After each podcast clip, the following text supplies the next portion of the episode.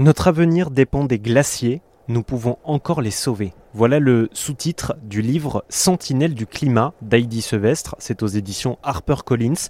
Heidi Sevestre est glaciologue. Elle a parcouru le monde à la découverte de la plupart des grands glaciers. Elle se bat justement pour qu'on puisse les sauver puisqu'ils ont énormément de fonctions pour la planète Terre, pour l'humanité tout entière aussi. Euh, dépendent de notre survie, hein, tout simplement. J'ai eu la chance de la rencontrer. Écoutez quelques extraits de notre entretien. Ah, j'ai envie de parler de mon endroit préféré sur Terre. C'est un endroit où j'étais il n'y a pas très longtemps dans l'Arctique, auprès d'un glacier qui s'appelle Tunabren. C'est un glacier qui est d'une beauté à couper le souffle. Déjà, les montagnes autour du glacier, sont des pyramides. On a l'impression que, que la nature à cet endroit-là est le meilleur artiste qu'on ait jamais vu.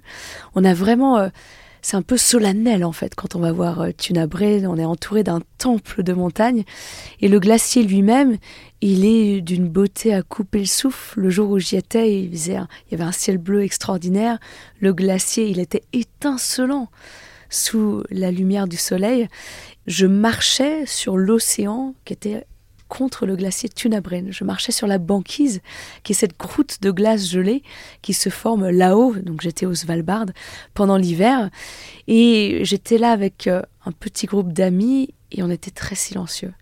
Parce qu'on a vraiment l'impression, quand on est auprès de ces glaciers, d'être entouré par euh, des ancêtres qui forcent le respect on sent une présence, quoi. Alors pas une présence humaine, pas une présence animale, mais il y a vraiment une présence dans ces, dans ces fjords-là, dans ces montagnes. Et de temps en temps, on entend des petits craquements, ça craque à gauche, ça craque à droite. Alors on a un peu peur, on regarde ce qui se passe, est-ce qu'il y a un iceberg qui va se mettre à tomber ou pas? On regarde les traces d'animaux qui sont dans la neige autour de nous. Il y avait plein de petites traces de, de renards polaires.